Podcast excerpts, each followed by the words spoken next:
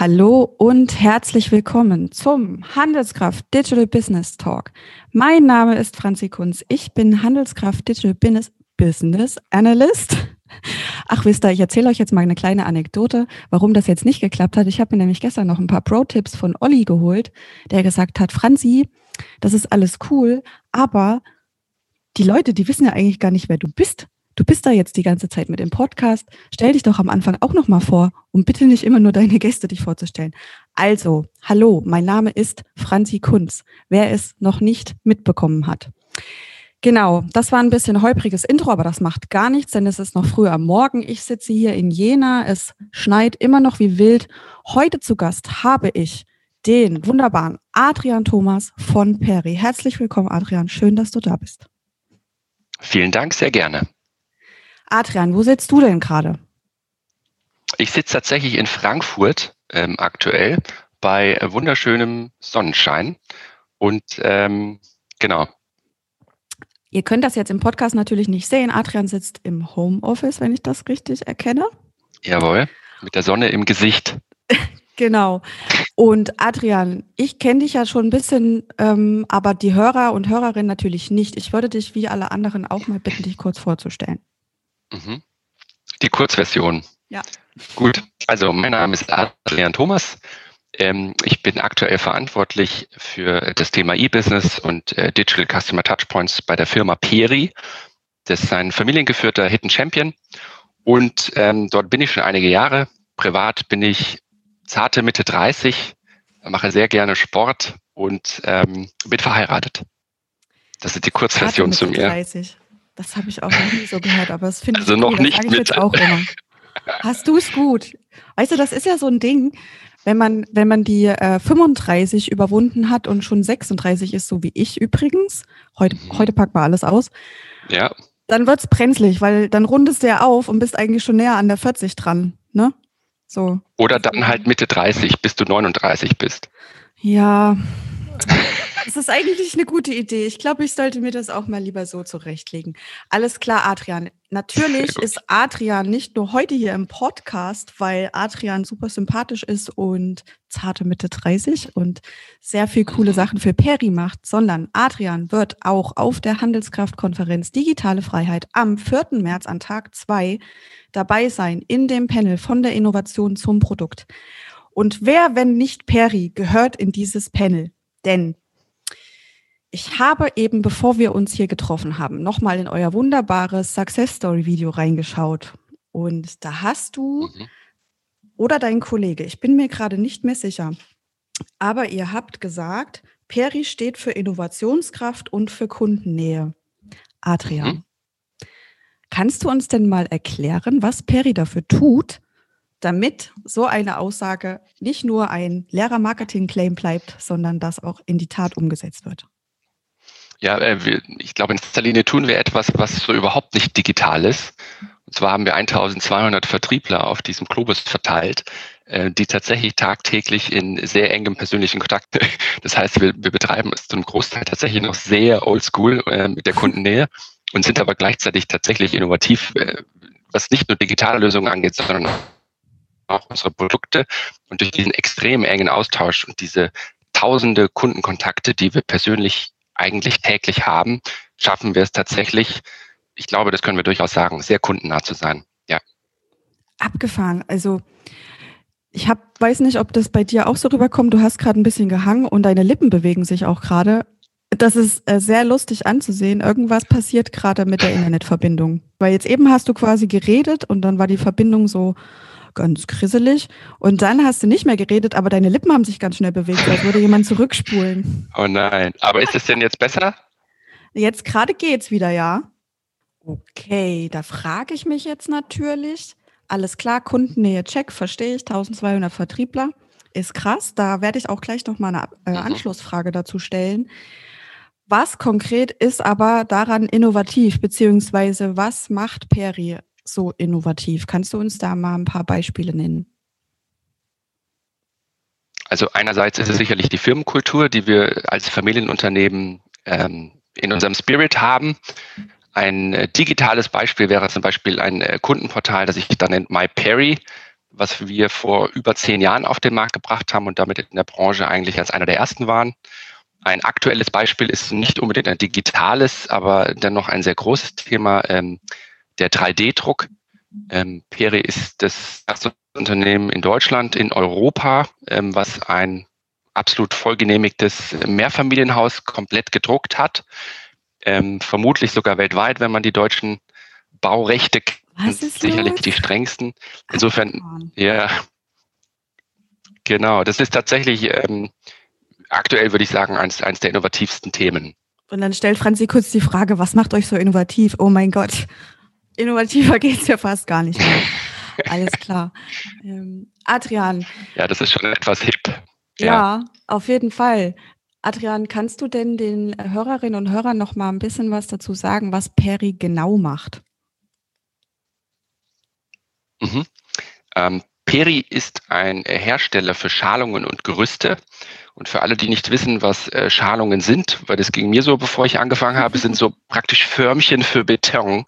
Das heißt, man muss sich das vorstellen, wie man Sandburgen baut. Man hat links und rechts eben eine Schalung und kann dann oben rein den Beton gießen. Ähm, sprich, wir sind in der Baubranche tätig und sind dort eigentlich Zulieferer. Und ähm, das bieten wir in verschiedenen unterschiedlichsten Geschäftsmodellen an. Und äh, die sicherlich bekanntesten sind eben der klassische Verkauf und aber auch ähm, die Vermietung. Und auch hier würde ich sagen, ist eine schöne Innovation von Peri, dass wir das eigentlich seit über 50 Jahren machen, diese Vermietung. Adrian, auf der Handelskraft-Konferenzseite konferenz.handelskraft.de steht bei Adrian Thomas. Adrian treibt eine zentrale Frage umher. Wie können wir dem B2B-Kunden das Leben leichter machen und einen echten Mehrwert bieten? Jetzt bin ich gespannt. Wie tut ihr das? Also ja, ähm, die Frage umtreibt dich, aber hast du schon eine Antwort gefunden? Leider noch nicht, nein. Also äh, was wir machen, ist natürlich immer wieder mit Kunden in den Kontakt treten, versuchen mit den klassischen Methoden Kundenbedürfnisse zu ermitteln. Wir launchen äh, verschiedene MYPs, äh, teilweise auch nicht unter unserem Namen. Wie kommt es denn am Markt an? Ja, ähm, da machen wir viel und wir haben auch schon sehr viel gelernt. Ähm, den Heiligen Gral haben wir natürlich noch nicht gefunden, aber ich würde sagen, wir sind unserem Ziel schon ähm, um einiges näher und haben tatsächlich hier und da schon äh, Services äh, ermitteln können, die unsere Kunden sehr gut gebrauchen können und bei denen das Feedback tatsächlich auf der Tonspur sehr gut war. Wir aber auch sehen, dass es angenommen wird, indem wir ganz klar die Traffic-Zahlen sehen. Ähm, und ja, der Traffic lügt nie, sage ich immer gern. Wenn Leute sich auf, auf, wenn die Leute eben auf die Seiten kommen, da länger verbleiben, dann ist das, glaube ich, das beste Feedback, was man bekommen kann. Von daher würde ich nicht sagen, dass die Baubranche nicht digital ist, sondern ich würde wirklich eher sagen, es gibt noch nicht die wirklich guten Lösungen. Okay, Adrian, wie müsste denn eine wirklich gute Lösung aussehen? Zum Beispiel. Gibt natürlich mehrere Fälle und Optionen, aber eine hätte ich gerne mal gehört in deiner, in deiner Welt. Die perfekte digitale Lösung für die Baubranche. Puh, also die ich natürlich glaub, Peri schon hat. Genau, die perfekte digitale Lösung wäre natürlich die Lösung aller Probleme und zwar äh, die, dass es praktisch keine, kein, also diesen, diesen Ressourcenmangel, ähm, den es einerseits gibt, zu lösen und aber gleichzeitig natürlich auch den Kostenpunkt und die Margen zu ändern. Ne? Baubranche hat erstens kleine Margen und zweitens sind natürlich Häuser bauen sehr teuer. Ähm, das wird sicherlich zukünftig ein riesen Gesamtpaket sein. Das kann sein, dass das Haus komplett digital gedruckt wird, das Ganze digital machbar ist, ähm, die Preiskalkulationen automatisch erfolgen. Jedes einzelne Handwerk, jedes Gewerk, zum Beispiel der Fensterbauer, wird automatisiert digital bestellt, weil der Drucker weiß, jetzt muss der Fensterbauer kommen. Alles ist einfach perfekt gestreamlined. Ähm, das wäre sicher der, der, ideale Case, aber das ist eher noch so ein bisschen, also ich, sehr weit weg. Ich glaube, da gibt es noch ganz viele Stufen dazwischen. Ähm, ja, ich verstehe das. Ich verstehe das. Das sind ja, ja so viele Nutzergruppen auch, die da miteinander verflochten sind, gerade bei so einer Mammutaufgabe Haus bauen, ja. Da sind ja so viele Leute, Unternehmen, Zwischenschritte zu beachten. Hast du schon mit dem gesprochen? Hat der den schon beauftragt? Was muss ich da tun? Wen muss ich da anrufen? Da gebe ich dir völlig recht. Ich würde gerne nochmal zu dem Punkt Ressourcenmangel zurückspringen. Ist ja. es ein Ressourcenmangel an Leuten mit handwerklichen Fähigkeiten oder ist es ein Ressourcenmangel an Leuten mit digitalen Skills, digitaler Kompetenz oder ist es eine Kombination aus beiden? Also ich über, weißt du, wo ich hin will? Ja, ich weiß, aber, aber tatsächlich, wenn man jetzt, ähm, ich rede jetzt da vom Mittelstand und von kleinen Firmen, da geht es tatsächlich um die Skills auf der Baustelle. Und wenn man sich in so einen Geschäftsführer reinversetzt, dann hat der Kunden die Anfragen, der hat äh, Verträge, die er erfüllen muss, die Kompetenz, aber nicht die Zeit, sich damit zu beschäftigen, interne Prozesse vielleicht zu digitalisieren, auch wenn ihn das sein Leben leichter machen würde, auch wenn ihm das Zeit ersparen würde, löst ihm das immer noch nicht sein Kernproblem und darum dreht sich nun mal seine Welt. Ähm, ich will aber auch nicht sagen, dass der Ressourcenmangel an Fachkräften schuld ist, dass es keine Digitalisierung in der Baubranche gibt. Also das wäre auch falsch.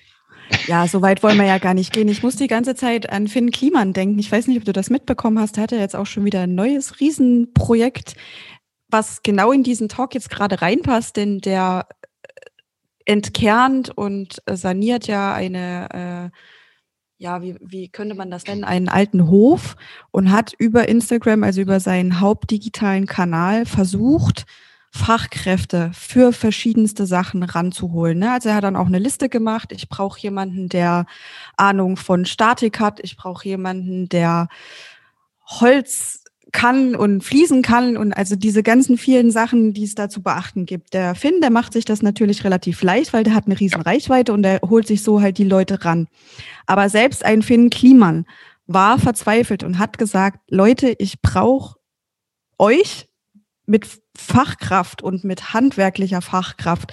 Und da sind jetzt tatsächlich auch Leute dabei, die überhaupt nicht digital unterwegs sind. Ne? Also um einfach jetzt nochmal diese Brücke zu schlagen, es ist sowohl das Handwerk, aber ohne diese digitalen Möglichkeiten, um jetzt mal bei dem Finn Kliman-Beispiel zu bleiben, das rauszufeuern, hätte er jetzt auch nicht die Leute bekommen. Dass er das natürlich nicht digital macht, ist mir auch klar. Aber zu deinem anderen Punkt, was du vorhin beschrieben hast, mit diesen ähm, Interdependenzen, wenn wir das mal so nennen wollen, diesen komplexen Abhängigkeiten. Es gibt natürlich mhm. schon Möglichkeiten und neue Wege, diese ganzen Nutzergruppen einigermaßen gut abzubilden. Wir wollen ja jetzt auch nicht alles schlecht machen. Ich bin nämlich zum Beispiel nicht ja. der Meinung, dass die Baubranche hinterher ist, so wie du das vorhin mal kurz beschrieben hast. Im Gegenteil, ich finde sogar, dass die Digitalisierung in der Baubranche eine Vorreiterrolle für andere Branchen hat, die jetzt nachrücken. Ich denke da zum Beispiel an Agrar. Ja, also die Erfahrungen, die wir auch als Agentur mit Unternehmen aus der Baubranche gemacht haben, nutzen sowohl wir als ähm, Dienstleister für neue Branchen und äh, Unternehmen, als auch die Branchen selbst. Also die gucken sich da ab, alles klar, wie habt ihr das gemacht? Ich denke tatsächlich, dass die alle schon ganz gut wissen, dass digital oder Digital First einfach auch ein Muss ist, was aber tatsächlich in meinem Kopf, das merke ich so bei der Recherche und auch wenn ich mich mit ja, mit Trends beschäftige fürs Trendbuch und so weiter, was tatsächlich noch das Ding ist, was fehlt, ist diese Schippe, die User Experience, von der wir ja immer sprechen, ja? also diesen B2C-Alltag, den du auch schon beschrieben hast. Wir sind es gewohnt, ja. aus unserem privaten Alltag, das zu überführen, dieses Offline aus dem B2B online zu übersetzen. Siehst du das mhm. ähnlich? Mit, mit Sicherheit. Deswegen glaube ich ja eben auch, dass die B2B also dass die Baubranche nicht unbedingt hinterherhängt, weil das sind in Wahrheit doch alles auch Privatpersonen, die die gleichen digitalen Dienstleistungen nutzen wie wir oder wie Leute eben aus anderen Industrien. Ähm, deswegen glaube ich sehr wohl, dass ähm, die Menschen und die Branche an sich nicht unbedingt hinterherhängt, aber es mangelt eben nach wie vor an, an guten digitalen Produkten und Services. Wie wichtig ist jetzt eine Experience und eine äh, reibungslose Journey dabei? Also ich glaube natürlich sehr wichtig. Ich glaube aber auch, wenn man wirklich ein Produkt hat, ein digitales Produkt, was dem Kunden echt hilft, dann wäre wahrscheinlich die User Experience leider Gottes auch zweitrangig, weil dann klickt man sich sogar durch einen, ich sag mal, MS-DOS Lookalike, wenn es mir richtig was bringt. Ähm, ja. Aber nichtsdestotrotz ist es, glaube ich, nicht zu diskutieren äh, hilft es enorm. Das ist ja dann auch, und, eine, geile, auch gemerkt, geile User Experience, ja, wenn er dann was hat, womit er leichter durchkommt. Von daher, das schließt sich nicht aus. Die Experience ist toll, natürlich, absolut, ja. MS-DOS habe ich auch schon lange nicht mehr gehört. Adrian, dann sind wir wieder eigentlich zurück. Der Kreislauf schließt sich nämlich bei dem Thema Innovationskraft. Denn ich glaube, beziehungsweise bin mir ziemlich sicher, dass das nur funktioniert, wenn noch mehr Unternehmen wie auch Peri auf diesen ähm, Innovationszug aufspringen. Und das ist tatsächlich, finde ich, neben aller, mh, mm, neben allem Mangel an Lösungen, glaube ich, auch eine der größten Herausforderungen, ja, also im Kopf so weit zu sein, zu sagen, wenn wir das wollen und wenn wir was vorhaben, dann müssen wir uns nicht nur überlegen, welche Software und welche Systeme können uns das denn ermöglichen, sondern ich muss das natürlich auch Inception-mäßig in die Köpfe meiner Mitarbeiter und Mitarbeiterinnen pflanzen. Ich muss erstmal das Mindset schaffen. Wie war das bei euch? Kam da eine Idee und alle haben Hurra geschrien? Hat jemand gesagt, Leute, wir brauchen das und das. Wer hat eine Idee? Geil, lass mal umsetzen, auch wenn wir auf die Esse fallen. Wir machen es danach halt einfach besser. Wie, wie lief das bei euch? Also ähm, wir als klassisches deutsches Familienunternehmen eben noch aus der Bauindustrie, also wir, wir haben wirklich alle äh, Joker abgeholt, ähm, haben natürlich jetzt nicht so eine klassische äh, Fehlerkultur. Ja, wir sind auch noch in Baden-Württemberg, genau genommen eigentlich sogar in Bayern. Ja, da macht man sicherlich noch mehr, äh, noch ungern Fehler. Ähm, von daher war der Start natürlich holprig. Ähm, wir haben da sehr, sehr, sehr viel Überzeugungsarbeit leisten müssen, sehr viele Menschen ähm, ja, abholen müssen und erklären müssen, was wir wirklich vorhaben. Ähm, am Ende aber äh, haben wir sie überzeugt und am Ende auch toll. Und auch Misserfolge waren kein Problem. Wir haben dann wirklich auch Fakta-Partys gefeiert mit Bier und Pizza, um äh, versucht, diese Kultur auch gerade ins Management zu bekommen, ähm, die mit die bei der Einladung ja, einer Fakta-Party erstmal ganz schockiert waren, um Gottes Willen, was ist denn passiert, so dass wir eigentlich die Fakta-Party erstmal mit einem Intro Betreff? starten mussten, was ist eigentlich. ja, oh ich stand im Betreff, da war ich vielleicht naiv, aber ähm, nichtsdestotrotz auch ein holpriger Start ähm, kann Erfolge verzeichnen. Insofern ähm, war es hart. Ich glaube, es ist immer noch nicht ganz so leicht. Wir sind halt ein, ein Corporate und ähm, wir werden niemals durchgängig über alle Bereiche eine, eine Startup-Kultur etablieren können. Wollen wir auch gar nicht. Ich glaube, das geht auch gar nicht. Ja, bei, also als Beispiel bei 10.000 Mitarbeitern, da braucht man einfach HR-Prozesse. Die müssen einfach sitzen. Das muss einfach alles smooth laufen. Wenn da jeder denkt, ich mache mir mal Gedanken, was ich besser machen könnte, dann funktioniert es nicht. Ja, aber in gewissen Bereichen, glaube ich, ist das sicherlich ein Muss und das etabliert sich im Unternehmen immer mehr. Ähm, sonst kämen wir auch nicht zu solch tollen Innovationen wie, wie eben ein 3D-Druck. Ja. Auf jeden Fall. Da interessiert mich natürlich jetzt, wenn du sagst, wir mussten sehr viel Überzeugungsarbeit leisten. Ich stelle mhm. mir das gerade so vor, jetzt hast du auch noch du selbst die Klischees hier auf den Tisch gepackt oder Joker, wie du es genannt hast. Yep. Wie schafft man es denn, einen alteingesessenen, alte Prozesse feiernden, Fixed Mindset implementierten Menschen, der auch noch in Baden-Württemberg oder Bayern sitzt, no offense. Wie sieht so eine Überzeugungsarbeit aus und wie lange dauert das und wie viele Leute hängen da dran? Was tut man, um zu überzeugen? Mhm. Du musst, kein, du musst keine Namen nennen. äh, mit vielen Briefumschlägen. Nein, Quatsch. Ähm, ich ich oh glaube, äh, was, was ich, das war ein Spaß, was ich äh, persönlich ähm, tatsächlich viel gemacht habe, ist, ähm, wir, wir sind ein Familienunternehmen und wir haben auch eine Du-Kultur. Das heißt, bei uns sind ähm, die Türen auch offen. Sprich, wenn man da zu einem Manager reinkommt und sagt, hast du mal Zeit, dann nimmt er die sich auch. Und das ist ja praktisch schon die halbe Miete. Weil wenn ich die Chance habe zu, sage ich mal, krassen Schlüsselfiguren im Unternehmen, ähm, einfach mal eine halbe, dreiviertel Stunde bei einem Kaffee oder auch nicht, mal zu erzählen, was meine tolle Idee ist, unsere tolle Idee ist oder woran wir arbeiten oder was eine andere tolle Idee ist von jemand anderen, dann ähm, hört er mir zu und nimmt es ernst und dann gibt es den Moment, wo er am Ende sagt, hey du, du bist ein junger Typ, du bist voll motiviert, voll geil, aber davon halte ich nichts. Ja, das ist dann auch ganz ehrlich. Oder, boah, ja, hätte ich nie so gedacht, aber gar nicht mal so schlecht. Und wenn man das einige Male wiederholt und wirklich unzählige solcher Termine hat, dann hat man irgendwann, sage ich mal, so ein ja, ein paar Multiplikatoren oder eben auch klassische Stakeholder, die dann wiederum ihre Chefetage davon überzeugen. Und dann ist das, soll man sagen, so ein, so ein Prozess, der da stattfindet. Ähm, und am Ende, ja, muss man letztendlich die Geschäftsführung überzeugen oder diejenigen, die das Budget freigeben. Ja. Ähm, und das Thema ist, ja.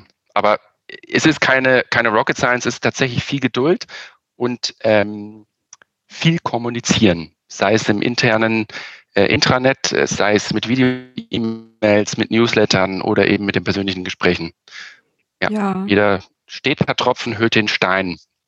Auf jeden Fall. Wann hat denn das bei euch angefangen, wenn ich fragen darf? Kannst du dich da noch dran erinnern, als das dann so richtig dieser stete Stein ins Rollen kam?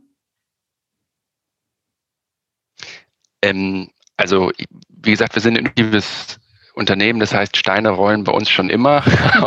Aber ich, ich persönlich ähm, habe hab, äh, 2016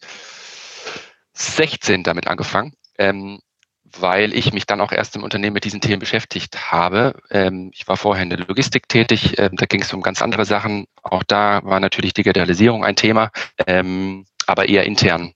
Mhm. genau, aber ich persönlich habe 2016 da intensiv angefangen, interne Kommunikation zu betreiben, um im Interesse des Unternehmens innovative Themen zu treiben. Alles klar, was war denn für dich der Trigger, wenn du sagst, du hast 2016 damit angefangen? Kam dir das einfach so? Hast du jemanden kennengelernt, wo du gedacht hast, boah, krass, das kann eigentlich so einfach sein. Ich probiere das jetzt auch. Was war der Auslöser? Ähm, also einerseits die, die Potenziale, die das hat. Ne? Also wenn, wenn man eben in der Branche arbeitet und in so einem Familienunternehmen, dann gibt es einfach so wahnsinnig viel, wo man Potenziale heben kann und das motiviert schon mal per se, wenn man sie denn sieht. Und dann kommt es natürlich auf die Perspektive an.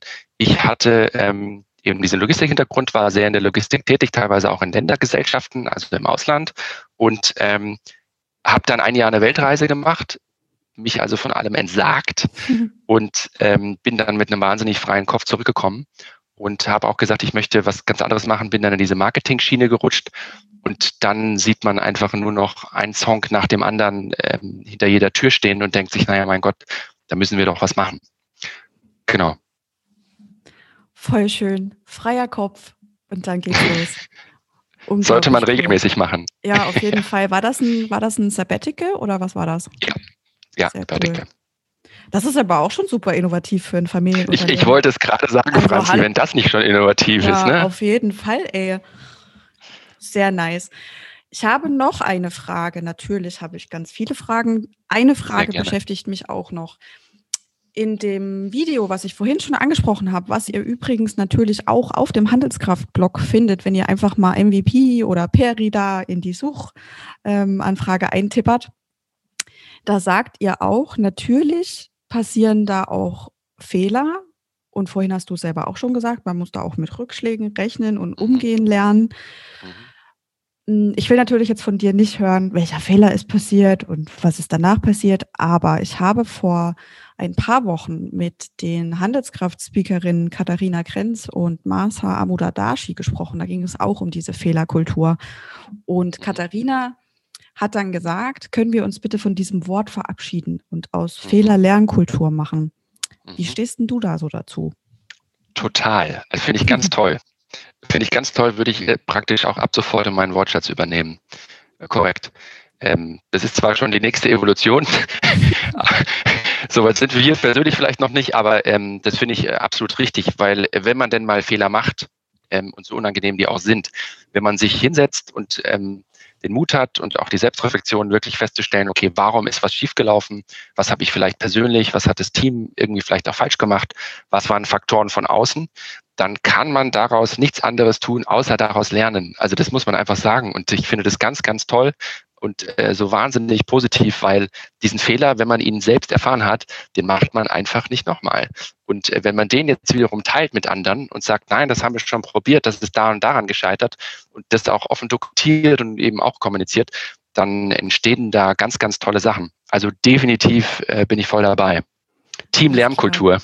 Ja, ich, ich pflanze das hier auch schon bei uns rein, weil wir schreiben eigentlich schon seit ein paar Jahren über dieses, ja, Fail Early, Learn Faster und Fehlerkultur ist alles und so weiter. Mhm. Aber diese, mhm. einfach nur diese ersten vier Buchstaben oder die ersten sechs aus zu vier Buchstaben zu machen und da eine Lernkultur draus zu machen, das kann auf jeden Fall so viel bewegen, nicht nur im Kopf, sondern dann auch hinten raus. Katharina Krenz und Marsa Amudadashi werden ja glücklicherweise auch an Tag zwei da sein schalte einfach und ihr alle auch, die ihr das jetzt wohl hört, in die äh, in das Panel digitale Kompetenzentwicklung. Da geht es auch noch mal rein. Das ist die beste Vorbereitung für das Panel von der Innovation zum Produkt, wo Adrian äh, zusammen mit Steffen Trautwein von TEAG und Stefan Berberich von Porsche über diese Lernkultur sprechen wird, über Fails and Learnings. Und wie man denn nun von der Innovation zum Produkt kommt, wenngleich das natürlich auch nicht immer ein Produkt ist, wie wir uns ein Produkt vorstellen. Ne? Im B2B geht es auch sehr viel um Service und einfach darum, was wir eingangs schon gesagt haben, diese ganzen komplexen Abhängigkeiten durch digitale Lösungen zu vereinfachen. Adrian, ich finde es jetzt schon mega spannend und ich freue mich riesig, riesig, riesig, wenn du dann in dem Panel noch mehr zu Peri erzählst, noch mehr zur Lernkultur, zu alten Zöpfen abschneiden und so weiter und so weiter. Aber eine abschließende Frage habe ich auch für dich noch. Adrian, du kannst auch da einfach kurz mal in dich gehen. Du musst nicht sofort antworten. Sehr gerne. habe ich nämlich damit überfahren. Was ist denn für dich digitale Freiheit? Du, du, du, Meinst du das jetzt ethisch? Du kannst das, genau, du kannst das tatsächlich Oder? als Adrian privat beantworten. Du kannst aber auch da deinen Unternehmens- und Business-Kontext mit einfließen lassen. Falls es dir hilft, kann ich dir mal erzählen, was ich als erstes bei diesen zwei Begriffen gedacht habe. Ne? Mein mhm. Dad, hallo Papa, der lebt seit 2012 auf Ibiza. Ne? Der mhm. ist mit seiner Frau ausgewandert, hallo Mutti. Und mein Papa kann, also lebt jetzt in einer Umgebung, da ist es immer schön warm und da fühlt sich an wie Urlaub. Mhm. Und ich habe nämlich meine Probleme gehabt mit diesem digitale Freiheitsding. Das habe ich hier auch im Podcast schon erzählt. Und dann saß ich mit Olli Kling auf einem Schlauchboot im Sommer, als hier so alles so halbwegs wieder cool war. Und wir haben mhm. ein abgespecktes Team-Event an der frischen Luft gemacht.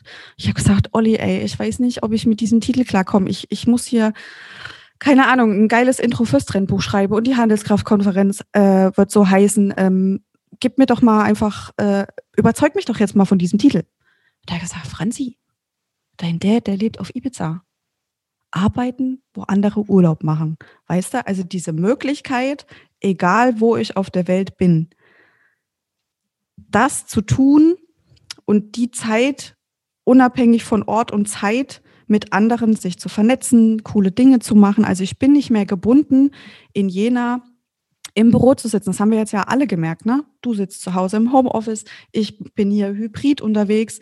Also die Tatsache, dass gute Arbeit und Produktivität, Kommunikation, Interaktion nicht mehr an einen Ort gebunden sind, das ist eigentlich digitale Freiheit und das haben auch deine Vorrednerinnen und Vorredner hier im ähm, Digital Business Talk meistens als erstes genannt. Ich kann von überall aus und ich bin nicht mehr gebunden an. Es gab aber auch in dem ersten Talk zum Beispiel, das fand ich super, super nice, da hat Alexander Otto aus dem privaten Nähkästchen geplaudert und hat gesagt, ey, weißt du, wir haben jetzt noch äh, ein drittes Kind bekommen und wir haben online Windeln bestellt und das kommt jetzt immer jeden Monat einmal und die sind nachhaltig und das ist so cool. Also das gibt ganz unterschiedliche Sachen, wie man digitale Freiheit interpretieren kann. Mich würde eben interessieren, was für Adrian digitale Freiheit bedeutet. Jetzt habe ich dich bestimmt voll. Okay, dann, dann würde ich um das Ganze. Nein, alles gut. Also pass auf, ich habe zwei Antworten für dich. Ähm, mhm. eine private und eine berufliche und vor allen Dingen, um etwas Diversität in deine Antworten reinzubekommen. Privat würde ich sagen, ist digitale Freiheit einen Fußabdruck zu hinterlassen. Sprich, ähm, ich kann machen, was ich möchte und kriege keine personalisierte Werbung, keine Cookie-Überwachungen und all diese Themen. Mhm. Beruflich heißt digitale Freiheit für mich ähm, tatsächlich dieses Testen, also dieses Testen und Lernen, weil diese hat man nun mal nur in der digitalen Welt. Ähm, ich kann nicht, wenn ich Kugelschreiber verkaufe, so testen. Das kann ich nur im Digitalen. Also für mich wäre die digitale Freiheit tatsächlich die Möglichkeit, Dinge schnell und einfach ohne sie perfekt machen zu müssen. Also ein Kugelschreiber muss eben schreiben können, wenn ich ihn verkaufen will oder auf den Markt bringen will. Dieses Glück habe ich digital Gott sei Dank nicht. Ich muss nicht immer alles funktionieren, wenn ich Dinge testen möchte. Ähm, von daher wäre das meine Antwort auf deine Frage. Digitale Freiheit. Mega nice, mega nice. Adrian, ich bin hin und weg. Ich freue mich, wie ich es vorhin schon gesagt habe, ganz krass auf die Konferenz aus vielen Gründen, aber auch, weil ich dich jetzt endlich kennengelernt habe und weil du dort auch dabei sein wirst. Adrian, vielen, vielen Dank für deine Zeit. Pass auf dich auf, bleib gesund. Wir sehen uns spätestens und hören uns am 4. März auf der Handelskraft. Vielen Dank. Ganz von meiner Seite vielen Dank und ich freue mich auch auf den 4. März. Bis dann. Bis dann.